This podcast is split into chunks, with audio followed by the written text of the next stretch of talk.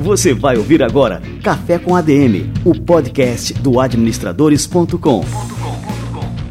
Apresentando Leandro Vieira.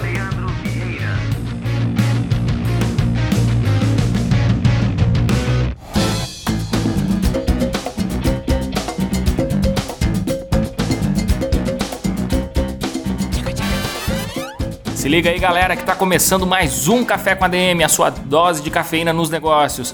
E este é o nosso episódio número 63. Olha só, 63 semanas consecutivas no ar. E neste episódio especial de dezembro, estamos fechando aí o ano de 2017. A gente vai trazer um tema super importante para você se preparar para 2018 e em 2018 colocar suas contas em dia e não só isso, prosperar, prosperar com investimento, com inteligência financeira e a gente trouxe aqui hoje um cara especialista nisso, em finanças pessoais. Ele é um planejador financeiro pessoal, Rafael Pires. O cara foi meu colega no colégio. Olha aí, um amigo de infância. Daqui a pouco ele chega por aqui. Alguns recados breves aqui antes da gente começar realmente o nosso café com a DM de hoje. Quero lembrar todos que a gente está com aquela promoção fantástica no Administradores Premium. Para quem assinar o nosso plano anual, a gente está brindando com um presente super especial, um caderno de ideias exclusivo, produzido pela Cícero, é um caderno do, do administradores.com com a qualidade Cícero, para faturar bastante simples. Entre em administradores.com.br barra premium, faça sua assinatura no plano anual e aí você vai receber na sua casa este lindo caderno de ideias para você anotar todas as ideias que você tiver, não perder nenhuma. Isso é fundamental. A gente pensa sempre que vai lembrar das ideias. A gente não lembra, cara, a gente esquece. E é importantíssimo anotar e seguir o conselho que está estampado na capa deste caderno de ideias. Se você quer ter uma boa ideia, tenha várias ideias. Essa é uma frase do Thomas Edison que estampa o nosso caderno de ideias exclusivo para os assinantes do plano anual do Administradores Premium.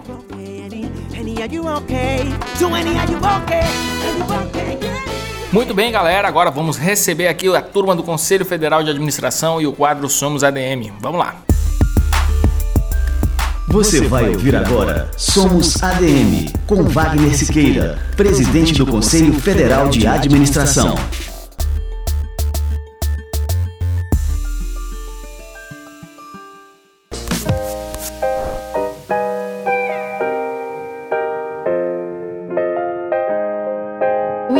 De dezembro foi de fechamento no Conselho Federal de Administração. Diretoria e conselheiros se reuniram para avaliar resultados de 2017 e planejar 2018. Um dos destaques da reunião plenária foi o programa que será lançado em janeiro, o Observatório Nacional dos Egressos, cujo objetivo é fazer um levantamento de onde estão os profissionais de administração no mercado de trabalho. A parceria foi estudada na reunião da diretoria, a Direx, com a presença do secretário de Educação Superior, Paulo Baroni. Uma das novidades da Política Nacional de Atenção Básica é a figura do gerente da área, que tem atribuições fortemente ligadas à administração, em especial no setor público.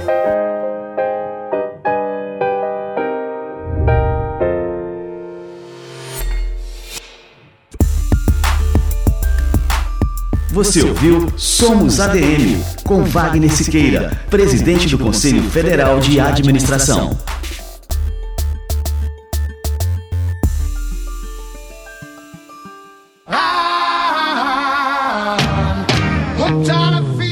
Ótimo, olha só, o quadro Somos ADM é fruto de uma parceria exclusiva do Conselho Federal de Administração e o administradores.com. Vamos ter muitas novidades aí no ano de 2018. Fiquem ligados. Muito bem, galera. E aí, vamos aprender agora a investir, a controlar as finanças, a investir com assertividade e com segurança? Vamos lá receber o Rafael Pires.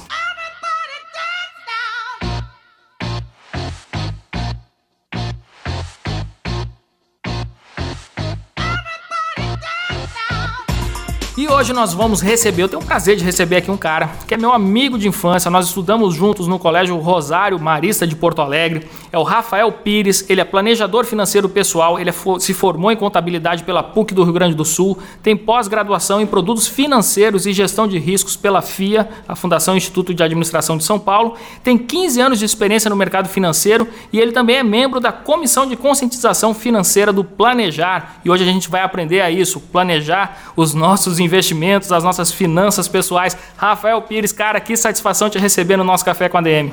Muito obrigado, Leandro, pelo convite. Eu quero agradecer muito por. É uma honra eu estar aqui falando com, com vocês, principalmente porque eu acompanho muito o site é, dos administradores. É algo que já, já é corriqueiro para mim. Eu de manhã sempre dar uma olhada quais são as melhores notícias e novidades que, que o site me sempre me fornece. Então é uma honra. Muito obrigado. Cara, que bacana, cara. E a gente tem uma, uma história aí, uma história de vida, né, cara? E, e assim, a gente falar agora, hoje em dia, depois de mais de, sei lá, quantos anos a gente está falando aí, 30 anos aí, é, que a gente estudou juntos e a gente está é, repetindo aqui essa, essa parceria aqui, essa troca de ideias aqui no Café com a DM, pô, isso é fantástico. Muito obrigado, Leandro. É realmente uma, é uma satisfação a gente poder ainda continuar nossa amizade depois de tanto tempo, né? Desde lá do colégio até a gente separar regionalmente, né? Porque tu não tá mais em Porto Alegre, mas a gente sempre mantém contato. É verdade. E essa nossa turma, essa turma, contar aqui uma curiosidade pro pessoal, é uma turma que teve vários é, spin-offs de sucesso aí na a turma 84 do Colégio Rosário. A Fernanda Lima foi nossa colega de sala de aula, né, cara? Foi, é, Fernanda Lima. Também a gente tem o Valentino também, que é hoje um médico reconhecido aqui em Porto Alegre. É, dentre outros, né? Tem o Felipe Anguinoni, que é um dos fundadores da Perestroika. Tem uma turma aí pô, de peso aí, né, cara? Realmente, a nossa turma realmente despontou realmente o sucesso, né? Eu ainda estou ainda galgando bastante, né? Eu sempre falo que é, no mercado financeiro tem muita coisa para aprender. A gente até vai comentar depois, eu vou, vou, comentar contigo que nunca nada é certo, nunca nada é, é estatizado, tem que sempre começar do, do zero, então, assim, é difícil, não é muito fácil, não.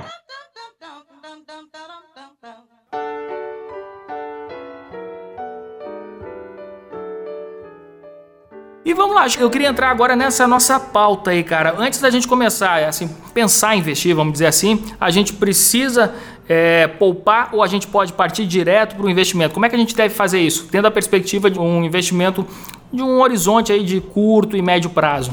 Leandro, o, principal antes de pensar em investir é pensar o quanto tem de liquidez, ou seja, o que, que eu tenho disponível de dinheiro em conta corrente.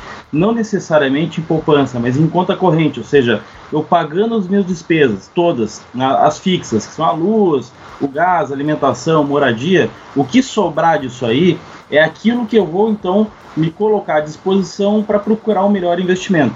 Mas para chegar a isso tem um caminho a fazer. Exatamente é o controle de gastos, é a gente poder é, não ter aquela compra compulsiva, saber é, os momentos de compra e aí sim é, galgar posições de investimento maiores, é, sempre alocando uma parte do salário, né, ou seja, aumentando esse, esse bolo de investimento para que dê mais rentabilidade. Legal, mas e, e, me diz uma coisa, hoje em dia assim, a gente tem uma, uma oferta né, tão grande, assim, tanto de produtos quanto de serviços e também de serviços financeiros. Então, assim, aqui no Brasil é muito comum o tal do parcelamento. Tu chega agora num, num shopping, agora, principalmente nessa época, aí as compras são parceladas em 10 vezes, 12 vezes. Isso é uma boa para o consumidor, isso assim, de um lado assim favorece a questão do consumo, mas para o cara que está ali com as suas contas ali para manejar, organizar tudo isso aí, o cara parcelar em tantas vezes, isso é interessante, Rafael? Ou é uma pegadinha aí do mercado financeiro? Eu acho que sempre eh, pode eh, virar uma pegadinha se a pessoa começar a achar que o parcelamento pode ser feito para tudo quanto é coisa, tanto para as coisas pequenas como para as coisas maiores, de maior valor. O interessante sempre é que não possa se fazer tantas vezes uma compra porque a realidade econômica da pessoa acaba ultrapassando sua capacidade econômica, ou seja, eh, se ela ganha X valor de salário, ela acaba parcelando, ela acaba não tendo esse controle e isso vai acumulando. E daqui a pouco, passando um pouco mais de tempo, uns dois, três meses, essas despesas acumuladas, e não adianta dizer que, ah, mas eu só vou pagar daqui a cinco vezes, mas se eu, se eu somar elas todas, para ver se eu consigo pagar todas elas, elas hoje com o meu salário, é bem possível que eu não vou conseguir. E aí sim acaba ocorrendo o descontrole financeiro, o desespero, é, procurar é, linhas de financiamento, de empréstimo, e aí o negócio é efeito dominó, como se sabe, né? Tá, e é assim, o, o, qual que é a causa disso aí? A gente computa muito aqui no Brasil, né, esse descontrole financeiro que a maioria dos brasileiros tem, há uma falta de educação financeira. Mas isso a gente não tem na escola, a gente não tem na escola, não tem na faculdade, ninguém nunca parou para falar assim, ó, hoje nós vamos aprender aqui a controlar as nossas finanças pessoais, a planejar um futuro financeiro. A gente não, não existe isso, cara. Em nenhuma etapa da nossa vida educacional, no sistema educacional, tem um professor iluminado que, que nos passe assim, esse tipo de ensinamento. Qual é o papel da educação financeira aí nesse nosso cenário brasileiro, cara, nesse sentido?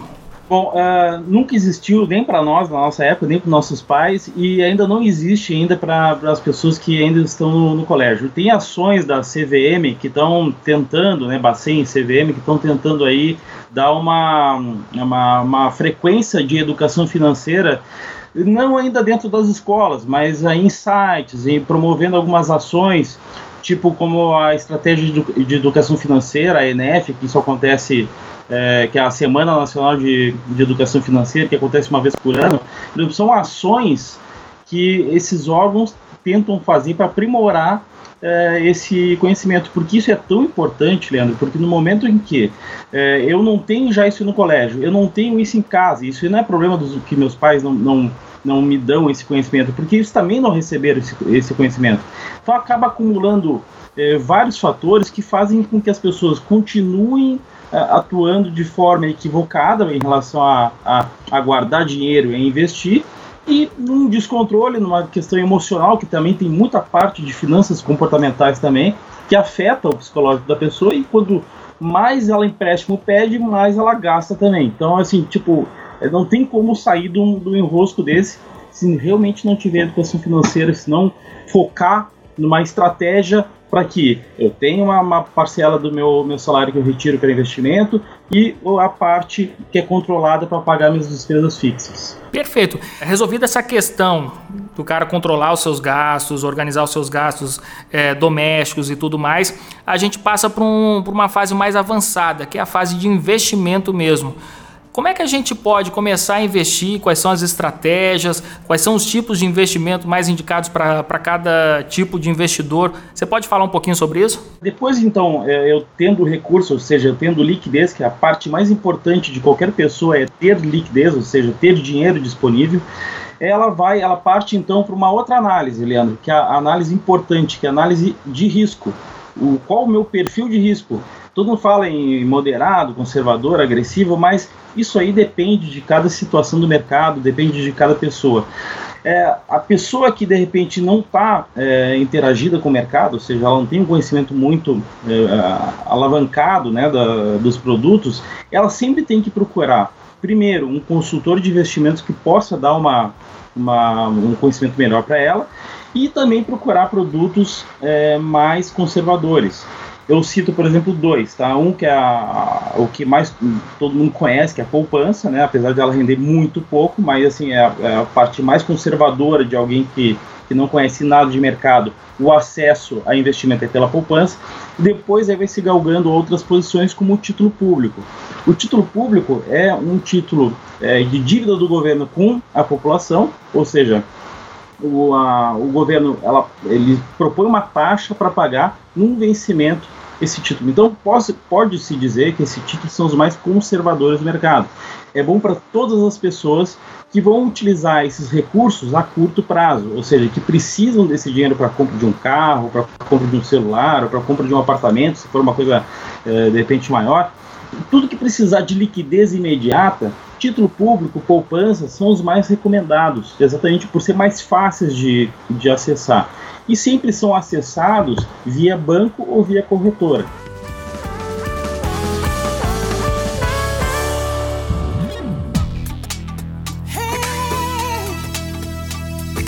Com relação assim a essa história dos títulos públicos, tesouro direto, tal, muita gente indica esse tipo de investimento, mas assim o, os caminhos para se fazer isso ainda não são muito claros, né? As pessoas quando chegam, ah, eu estou atrás de investir no tesouro direto, qual que é o, o melhor caminho realmente assim? É, o, o, Tesouro Direto, ele, na verdade, todo o home banking, ou seja, toda a, aquela tela do computador que tem acesso à sua conta corrente, poupança, ele também tem na parte lá investimentos, que é ali também que vai poder ser, poder investir nesses títulos. Né? Então, a pessoa pode acessar por esse meio ou através né, das corretoras. Claro que sempre qualquer investidor que queira é, ter o acesso direto, né? Por isso que é o portal se chama Tesouro Direto.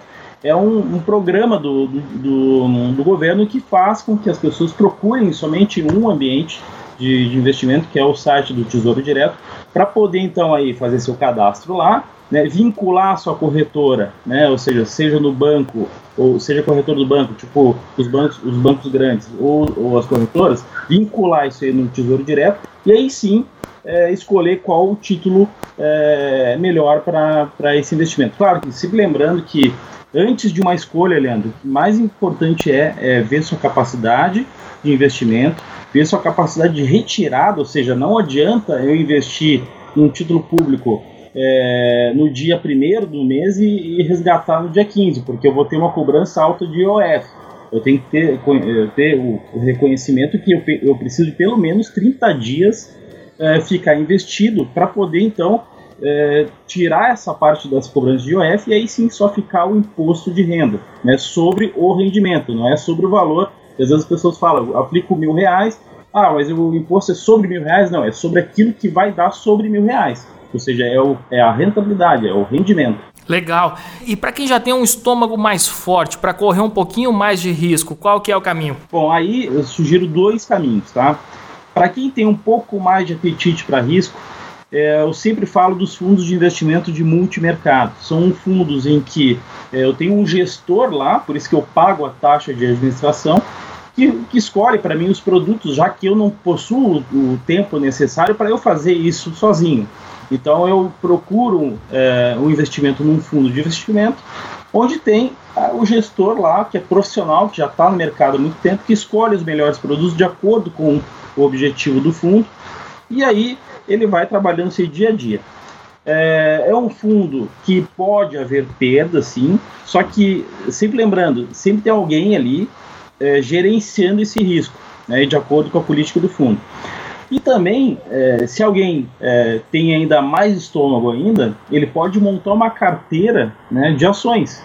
Ele pode seguir a, sua, a carteira recomendada, que é feita por, pelos analistas do mercado, ou também pelos bancos e corretoras. Ele pode seguir totalmente essa, essa carteira, ou ele pode montar de acordo com né, os, a, a, o, o, que ele achar que é importante para comprar essas ações e montar essa carteira. Sempre lembrando que fazendo sozinho, o custo acaba ficando maior, porque cada operação de compra ou venda dessas ações é, ao longo do período eu tenho gastos fixos, ou seja, cada operação eu tenho um valor e cada volta desse, desse valor, ou seja, a realização, a venda dessa ação, eu também tenho um valor fixo para pagar. Então não interessa se é mil reais, se é vinte reais, eu tenho um valor fixo para devolver como operação. Então essa é a diferença. Um enquanto um eu tenho é, eu corro o risco também de mercado, né, de, de, um fundo de investimento, mas eu tenho um gestor lá que faz para mim, ou eu tô todo dia, né, olhando o mercado financeiro e quero fazer é, sozinho e vou comprar as ações de acordo com carteiras recomendadas ou, o que eu achar melhor. Legal. E me diz uma coisa, qual que é o papel da disciplina nisso tudo, né? Porque não adianta assim a gente simplesmente, ah, vou fazer um investimento agora e aí eu esqueço que eu investi, daqui a dois anos, sei lá, eu volto, ah, tô com dinheiro sobrando, vou voltar a investir e tal.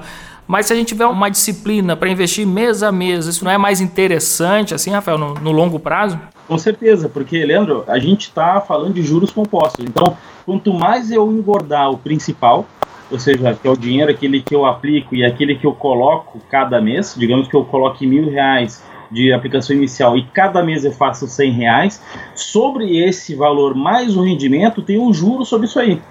Então isso aí acaba multiplicando. Por isso que eu sempre é, ressalto a importância que não, importa se, é, se o valor é 100 reais ou 50 reais que sobra na conta, né?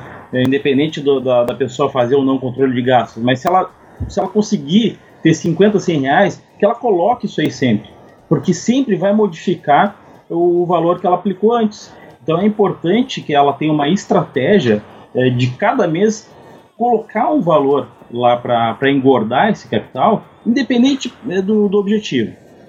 Se eu, se eu não tenho objetivo nenhum para gastar, eu coloco, de qualquer jeito, porque de repente lá na frente eu tiro, né?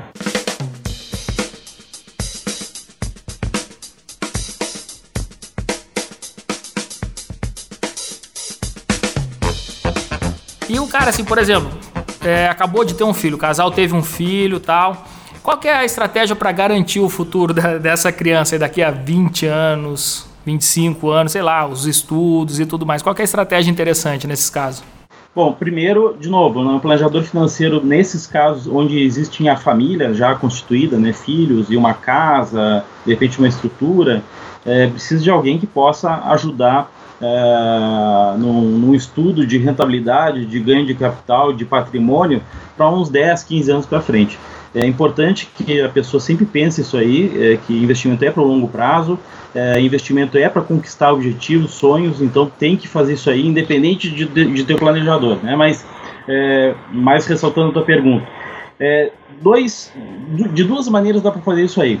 Se eu tenho um filho que de repente eu imagino que lá eu já quero já tá pagando, né? Hoje ele, ele nasceu agora, ele tem meses e eu, que eu, eu quero que lá com, com 18 anos ele já tenha um dinheiro é, específico para poder frequentar a faculdade sem problema nenhum, independente se eu tiver mal ou não de dinheiro daqui a 18 anos. Eu posso usar duas ferramentas, né? Ou eu utilizo uh, a previdência privada, né? ou seja, tem vários produtos aí de várias empresas que, que fornecem é, vários tipos de, de, de, mensalidades que vão ser guardadas né, é, nesses meses e é, também de acordo com o risco. Então, eu, se eu quero, se eu sou um pouco mais conservador e quero de repente uh, ter 50% da faculdade paga do meu filho, então eu vou contratar um plano de previdência é mais conservador que eu vou colocando mês a mês um valor, tá? Ou se não, tá? Se não quiser fazer essa parte de previdência que tem aquele custo normal para contratar esses produtos, eu também posso é, fazer uma estratégia de 3 a 3 anos, né? Então, a cada 3 anos eu mudo um pouco a estratégia, eu mudo um pouco é, o que eu penso investir, mas sozinho, não utilizando o plano de previdência. Ou seja, é tirando do salário tantos por cento que eu, que eu achei adequado para poder então guardar esse dinheiro para que meu filho, quando tiver 18 anos, então possa é, usufruir desse valor. Tá? Então, é, das duas maneiras dá para fazer, né? desde que a pessoa sempre possa é, garantir um percentual, então, para poder colocar isso na caixinha de objetivo, né? não só de filhos, mas pode também ser de viagem dele, ou pode ser outras coisas que podem aparecer. Né? Ótimo, perfeito. É, me diz uma coisa, Rafael, tem também assim várias fraudes que são praticadas é, contra investidores, contra é, pessoas que também não têm tanta experiência assim no mundo dos investimentos e que querem investir, é, os iniciantes, vamos dizer assim. Como é que a gente pode se proteger dessas fraudes, cara? Bom, principalmente é saber que, até começando por sites, até, né? A gente sempre vai ver no acesso ao, ao banco que a gente sempre vai ter um cadeadinho lá em cima no link que aquilo lá mostra segurança. Então, não acessar banco, os bancos né, via e-mail ou via alguém que mandou o link. Isso é a primeira coisa que eu sempre falo. Tá? É sempre dar, realmente olhar lá no, no endereço, né, lá em cima no computador, e se tem aquele cadeadinho. Essa é a primeira coisa que é, que é para dar segurança. Em relação a, a, falácias que tem de mercado e pessoas que, que, que fazem é, posições mirabolantes para ganhar dinheiro, é, comecem a analisar o seguinte: tudo que é muito fácil é porque tem alguma coisa errada. Nada no mercado financeiro é fácil, como eu tinha falado no início, quando a gente começou a conversar agora, Leandro. No mercado financeiro, nada é fácil. É muito complexo e muitas coisas aparecendo. Então, se teve esses últimos dias aí um caso em relação a um padrão ouro que fizeram, ah, é, recolhiam investimentos das pessoas, alocavam isso no local que não tinha site, é, com uma promessa de pagamento de uma rentabilidade fixa de, de 2% por mês ao longo de 10 anos. Ou seja, tirou um monte de dinheiro de muita gente, é uma fraude, isso não existe. Não existe como. É, não existe essa garantia de rentabilidade, ninguém pode fornecer isso, por mais que seja uma casa é, grande, reconhecida no mercado financeiro, ela não pode garantir nenhuma rentabilidade. Então essas duas coisas são importantes para prevenir as fraudes. E outra também é cuidar muito com os relatórios que, que se olha no, é, no meio da, é, da internet, alguma informação. Sempre buscar informações de quem é essa empresa, quem são os analistas. É, sempre os analistas são certificados pela APMEC, então a PMEC ela sempre ela faz uma prova, os analistas fazem essa prova, é difícil de fazer, então não é todo mundo que consegue ter essa, essa certificação. Então, quem vai te dar uma orientação de investimento vai estar tá com uma certificação, vai estar tá, é, de acordo com as regras da CVM e vai te propor a melhor, é, o melhor investimento de acordo com o seu perfil de risco. Então, é, muito cuidado com relatórios que exploram é, várias coisas que podem acontecer de, coisa, de forma fácil. Ah, ganhe é, 300 mil em um ano, ganhe rentabilidade garantida. É, ficar nessa estratégia é perigosa. Isso aí realmente é, não vai dar certo, já que é, sempre se recomenda, né? É, garantia passada, é, a rentabilidade passada não é garantia de rentabilidade futura. Então tem que cuidar isso aí, né? E outra coisa que eu tô lembrando, agora tô, isso é um caso já pessoal meu. É, teve também o caso da OGX, e como a OGX tem outras empresas, outros casos parecidos. É, você tem ali uma, uma empresa que tem um empreendedor ali que é super badalado na imprensa, você vai no, nos veículos especializados, os caras botam o cara lá em cima, um, indicam ali a, a, empresa dele como que tem um grande potencial de crescimento, que vai explodir, que isso, que aquilo, tal, e o cara vai lá e acredita, acredita nos especialistas aí dos, do, dos veículos de, de comunicação. E eu acreditei, ó, tô aqui, ó, caí de pato aí na, na história da OGX, não, é, não dei stop loss, eu então entrei lá na, na OGX, eu comecei a 18 reais, eu acho, que foi na época que eu entrei, fui tradando ali, realizando lucro, e quando chegou em 23, ali foi a minha última compra e o negócio começou a cair. E aí, a, de forma bastante amadora, isso é importantíssimo a gente falar aqui, que é, nunca deixe um amador fazer o serviço de um profissional, eu, amador, investindo, é, fiquei torcendo para a ação voltar a crescer. Não queria realizar aquela perda ali que eu estava tendo. Fiquei torcendo, torcendo, torcendo, torcendo, torcendo, torcendo, torcendo, torci tanto que eu disse, pô, agora não, não adianta mais eu é, realizar essa perda, que até que o negócio estava em 25 centavos, eu nunca mais olhei. É, isso aí é, é um problema que até um profissional sofre. Por quê? Porque tem muitas pessoas que ficam torcendo para tudo né, no mercado financeiro. Né? Então, por exemplo, um caso de um profissional, que eu posso até aliar o que tu, está falando, é, não só de pessoas que, que, não estão no mercado, mas também quem está atuando. Por exemplo, alguém que não se sente a, vontade de ter perdido e quer buscar, ou seja, dobra a aposta e a, a, começa a ele se comportar como se estivesse num, num, cassino. E aí ele começa a dobrar a aposta de, tão, de tal forma que ele vai perder tudo e ainda vai ficar devendo.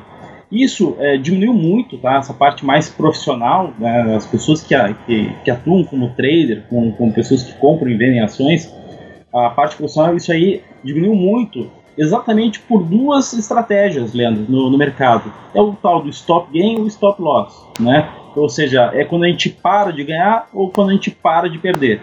Isso é importante porque antes de entrar numa ação ou né, numa compra de uma ação, eu tenho que saber até quando meu estômago ele aguenta a perda. Então, digamos, eu coloquei, eu comprei uma ação é, XYZ é, a 40 e ela começa a cair até chegar no meu stop, que eu digo que o que eu fixei mesmo, eu coloquei lá que é 35. Então, 35 eu vendo. Não interessa se acontecer, se de repente ela explodir for a 50, mas pelo menos eu estou seguindo a estratégia. Então, essa é a estratégia: eu, eu parar de ganhar e parar de, de perder. E isso aí, é, o, o, já a parte mais amadora, ela não realmente não tem tanto essa parte assim de, de operação, mas ela fica torcendo porque é o único investimento dela. Então muitas pessoas é, venderam apartamento, venderam carro para comprar o OGX e viram simplesmente seu dinheiro esvaziar, ou seja, virou aquilo lá. Então, é, ter muito cuidado. O que, que, é, que, que isso quer dizer? É ter diversificação. Eu posso fazer uma aposta é, numa ação, eu posso fazer uma compra mesmo com estratégia de compra e venda, desde que aquela aposta se, é, se seja uma, uma, porcentagem do meu patrimônio investido. Ou seja, eu fiz uma, uma, no teu caso, né, eu fiz um investimento na OGX, aloquei lá, digamos, 5% do meu patrimônio lá. Perdi 5%, porque eu apostei, eu achei que ia dar, e perdi 5%. 5% se recupera depois. Agora, tem gente que, no mínimo, fazia 100% para mais, ou seja, alavancado. Né? Ou seja, tinha, gente que pedia empréstimo no banco para poder ganhar da GX, porque naquela época a ação estava super valorizada, ela estava fazendo recordes de, de ganho. Então, isso aí, Leandrão, é armadilha do mercado. O, a, o preço da ação ele vai refletir na média de compra e venda de todo mundo que está ali atuando no mercado, seja institucional, seja pessoa física. Então, por isso que é importante eu ter estratégia. Estratégia, estratégia de parar de ganhar e parar de perder. Agora, assim, pegando um gancho né, nesse assunto, a gente falou de OGX, tem uma coisa, eu que sou gato escaldado, é, eu olho com muito cuidado assim essa questão, por exemplo, da, das bitcoins, dessas criptomoedas. entrevistei aqui há um tempo atrás aqui o Fábio Seixas. O Fábio Seixas deu uma aula sobre isso e eu queria entender um pouquinho mais. Eu tenho lá, tenho conta numa, não é uma corretora, mas é um, um site que a gente faz a compra e venda de bitcoins tô só olhando, eu fico observando e, e, eu fico com muito medo desse movimento quando as pessoas começam, a gente começa a ver notícias de pessoas que estão vendendo a casa, estão vendendo não sei o que, vendendo carro para investir na tal das bitcoins. Como é que você enxerga isso aí, né? Essa questão, esse risco de uma bolha, assim, especialistas falam, oh, isso é uma bolha, outros falam, não, isso é o futuro. Como é que você enxerga isso aí, a sua visão pessoal? Bom, antes de tudo, eu acho que é uma bolha, tá? Eu não tenho é, convicção e certeza porque, de novo, a gente não tem uma, uma bola mágica para poder analisar isso aí. Eu acho, pelo preço estar muito esticado demais, que é uma bolha. Mas não quer dizer que seja um investimento ruim é, ou que seja alguma coisa que não se deve entrar. Ah, o que eu é, fico mais preocupado, que as pessoas que estão fazendo realmente isso aí, vendendo casa e carro para entrar, é que elas estão entrando errado. Elas estão entrando quando o preço está muito alto. Qual é a estratégia da, da, da, bolsa? Todo mundo fala, né? É assim, compra na baixa e vende na alta. O que, que as pessoas fazem hoje com o Bitcoin? Compram na alta. Porque quando ela estourar, elas vão ter que vender na baixa. Então, esse é o maior risco que eu vejo de qualquer tipo de investimento. Bitcoin, porque é algo que está realmente né, na mídia, né, com, essa, com esse preço muito esticado demais ela fez uh, rentabilidades recordes que, que, nunca se viu em nenhum lugar. É, eu acho que é uma que é uma que a criptomoeda ela tende a, a melhorar, não vai ser assim como a gente está vendo, eu acho. Eu acredito que vai ser ela vai ser utilizada como a gente utiliza o dinheiro físico mesmo, mas eu acho que vai ser um pouco mais regulado, Leandro. Eu não sei se de repente é, essa desregulamentação da moeda ela vai continuar por muito tempo. Os bancos centrais do mundo eles estão é, vendo essa valorização, vendo as pessoas investirem em Bitcoin, e o Banco Central também não quer perder né, essa, esse controle do mercado financeiro mundial. Então eles estão é, tentando fazer a regulação é, para Bitcoin. O mais importante que eu acho em Bitcoin é, é em relação ao blockchain, né, que é o, aqui falando um pouco mais de, de termos técnicos, né, mas o, eu, eu, também não sou especialista, tá, Leandro, em Bitcoin, eu só, eu só olho o mercado, mas, por exemplo, o que eu sei dos do blockchains é que é uma segurança. Então, no momento que eu tenho um blockchain, eu tenho uma possibilidade de registrar qualquer coisa em cartório ou guardar documentos, porque o blockchain é uma tecnologia, de novo, eu não sou especialista, mas que é difícil de alguém poder burlar, fraudar, é, ela fica bem escondida. Então, o Bitcoin ele está sendo utilizado, ele está sendo guardado nesses, nessa, nesse sistema, nessa cadeia de blockchain. E desculpe se eu, estiver ainda falando né, da, não com termos técnicos, porque, de novo, eu não sou especialista, eu só olho o mercado. Mas eu acho que isso aí é que vai ser a tecnologia. Transferência de dinheiro para fora, os bancos de repente vão usar o, o blockchain, é, alguma, alguma certidão. É, por exemplo, posso até citar como um exemplo disso aí, é, como é que eram as compras de ações lá em 1917. Era um certificado mesmo de papel. Então, se a pessoa perdesse esse certificado aí, ela perdia é, as ações que ela comprou. E o certificado ainda não era nem registrado, ou seja, eu podia imprimir um certificado e valer isso aí como, como uma compra de ação. E aí se mudou para, por exemplo, uma empresa que custodia isso aí eletronicamente. E eu acho que o blockchain é mais ou menos isso aí também. Então, no momento que, que o blockchain começar a, a ser usado mais, ele vai poder ser utilizado para transferência mais segura, para de repente para outros produtos de investimento que vão surgir, né? Mas eu acho que é, o Bitcoin ele é a origem. Eu acho que vai muita coisa vai começar a aflorar a partir disso aí. Tá, e a outra coisa, acho que já para a gente é meio que fechar esse assunto é a importância de se entender também e acompanhar os movimentos do mercado. E assim, esses movimentos eles não são só financeiros, eles sofrem influência também é, de fatores é, macroeconômicos, é, fatores políticos, eleições, quem está no poder, quem, tá, quem corre o risco de chegar ao poder. É realmente a gente é necessário a gente virar um especialista nesses assuntos também para poder investir com segurança ou basta olhar para as empresas, para o mercado que está tudo certo? É, tudo está vinculado, né? Tudo realmente está coligado. Qualquer coisa que acontecer com um governo que entre no ano que vem, que possa ser um governo contrário a, ao que o mercado financeiro reconhece como ideal, realmente as coisas vão começar a desandar é, novamente. Então, assim, não necessariamente a pessoa tem que virar um especialista em, de repente, em macroeconomia. A pessoa é médica, ela tem ou ela é advogado, né? Não, não, tem como a pessoa ficar isso, em cima disso aí. Então, é, o, o, que eu aconselho é realmente procurar uma interação maior com o seu consultor de investimento, é, procurar as pessoas que estão no mercado, é, pedir opiniões então de pessoas que, que são é, que são profissionais mesmo, que têm esse certificado no mercado financeiro, para aí sim ver qual é a, opinião deles em relação ao que eu devo fazer é, para o ano que vem. Até já, já antecipo, Leandro, que ano que vem, por exemplo, como é, uma, um ano de eleições, é, o mercado vai ficar muito mais indeciso, muito mais volátil, as coisas não vão ser tão fáceis assim de, de conquistar a rentabilidade. Então, mais do que nunca, essa tua pergunta que tu fez é pertinente. As pessoas têm que estar muito atentas com tudo aquilo que vai ser votado, com tudo aquilo que vai, que vai transformar a economia brasileira no ano que vem. Ano que vem vai ser um marco para a nossa economia e tudo que ocorrer é, para frente de 2018, de acordo com o candidato que entrar, sim, vai ter bastante impacto no mercado financeiro e na vida também das pessoas. O que, que você recomenda, então, além disso, assim, para esse ano de 2018? A gente pode esperar assim, um ano realmente bastante conturbado, porque é uma eleição bastante polarizada, a gente é, também não sabe nem quem serão realmente o, os candidatos dessa eleição. É, mas, assim, com relação a investimento, a gente não pode parar, né? A gente tem que continuar com os nossos investimentos. O que, que você recomendaria para essa turma aí que tem disciplina para investir? Investir em que em 2018?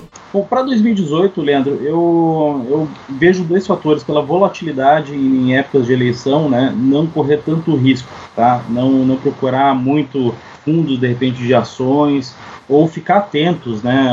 O que, que de repente, dos fundos de ações, qual o melhor que está mais protegido com risco.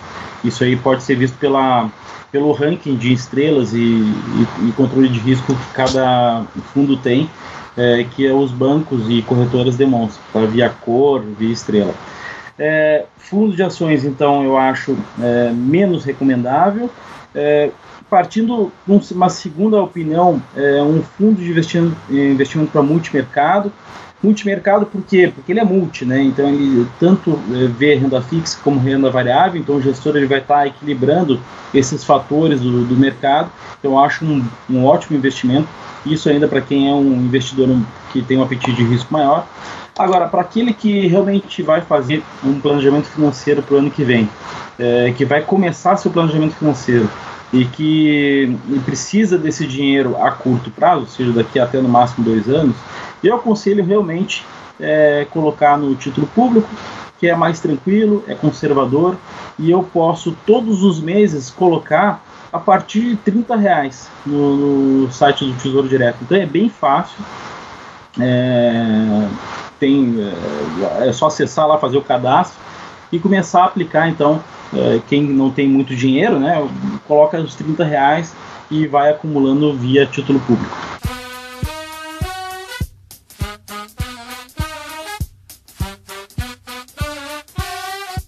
É, Rafael Pires, eu queria que você passasse agora os seus endereços para a turma poder entrar em contato com você. Eu tenho um, é, uma página no Facebook, que é o Smith Capital, que seria o meu blog, né? É, que vocês podem procurar lá. Meu telefone, né, eu, eu situo aqui no escritório de Porto Alegre, é o número 51 99992 7728, na empresa Raro Investimentos. é, eu sempre atuo com planejamento financeiro e consultoria de investimentos. Muito bom, cara. Rafael Pires, meu velho amigo, queria te agradecer demais aqui a tua presença no Café com a DM, a tua aula aqui sobre finanças pessoais, investimentos. Pô, foi bom demais, aprendi e já vou aqui começar o meu planejamento financeiro para 2018. Valeu demais, Rafa. Coisa boa, Leandrão. É isso aí. Eu acho que todo mundo é, tem que ficar motivado para fazer esse planejamento financeiro. É difícil, mas é aquele negócio, né? Se vai se tornando um hábito que acaba até acumulando mais recursos para conquistar os sonhos, né? É importante. Muito obrigado aí por essa conversa e quando quiser a gente pode conversar de novo. Valeu demais, cara. Um grande abraço. Grande abraço, Leandro. Tchau, tchau.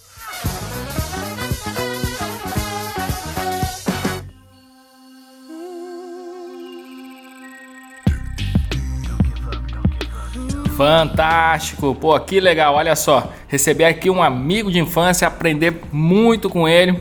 E aí já estou empolgado aí para começar o meu planejamento financeiro para 2018. É isso aí.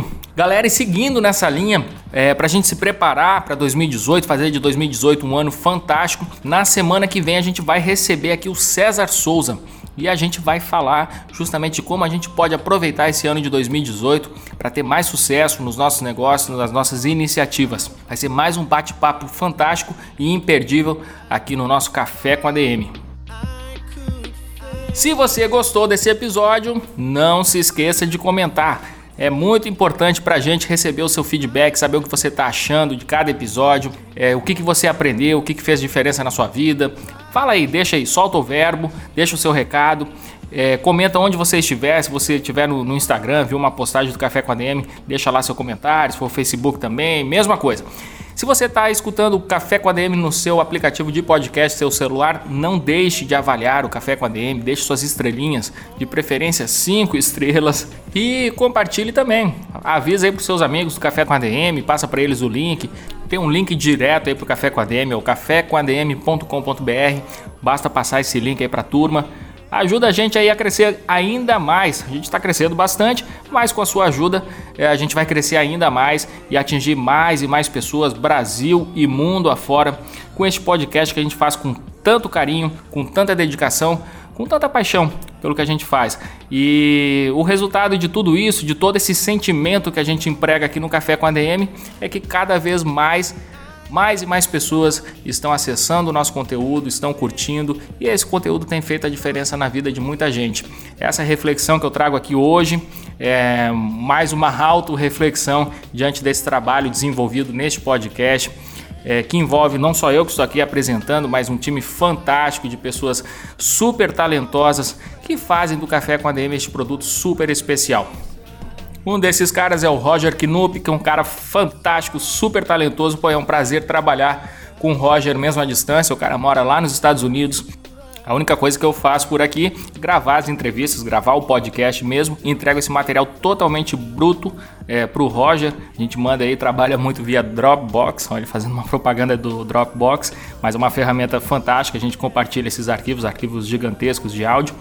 E o Roger faz a coisa acontecer. Ele que bota lá, emprega o talento dele, faz as escolhas, escolhas de trilha, de tudo. E graças ao Roger que você escuta assim um, um podcast super maneiro. Eu gosto demais, sou fã também do Café com a DM e fã do trabalho do Roger Knupp. Anota esse nome aí que vale a pena demais acompanhar o trabalho dele. E caso você tenha interesse também em desenvolver um podcast, acho que é uma mídia fantástica super legal, uma forma muito bacana, por exemplo, de marcas, de empresas, é, de se comunicarem com o seu público, com seus consumidores, de criar um, um relacionamento. É isso que a gente está fazendo aqui também no Café com a DM, aproximando administradores.com dessa audiência fantástica.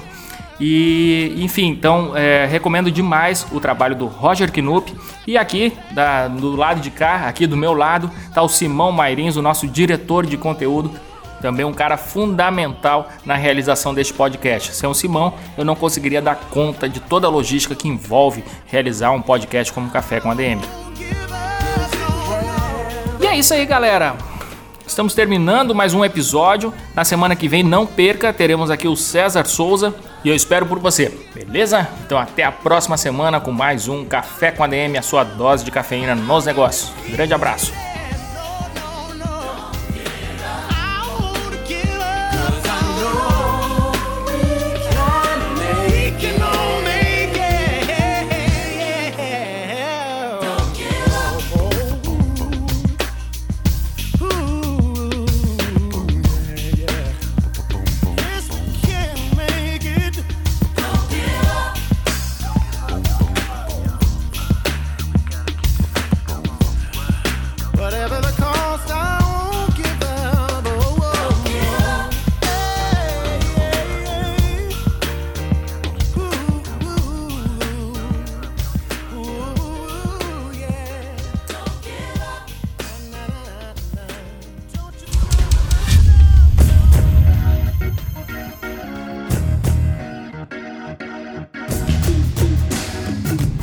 Você ouviu Café com ADM, o podcast do administradores.com.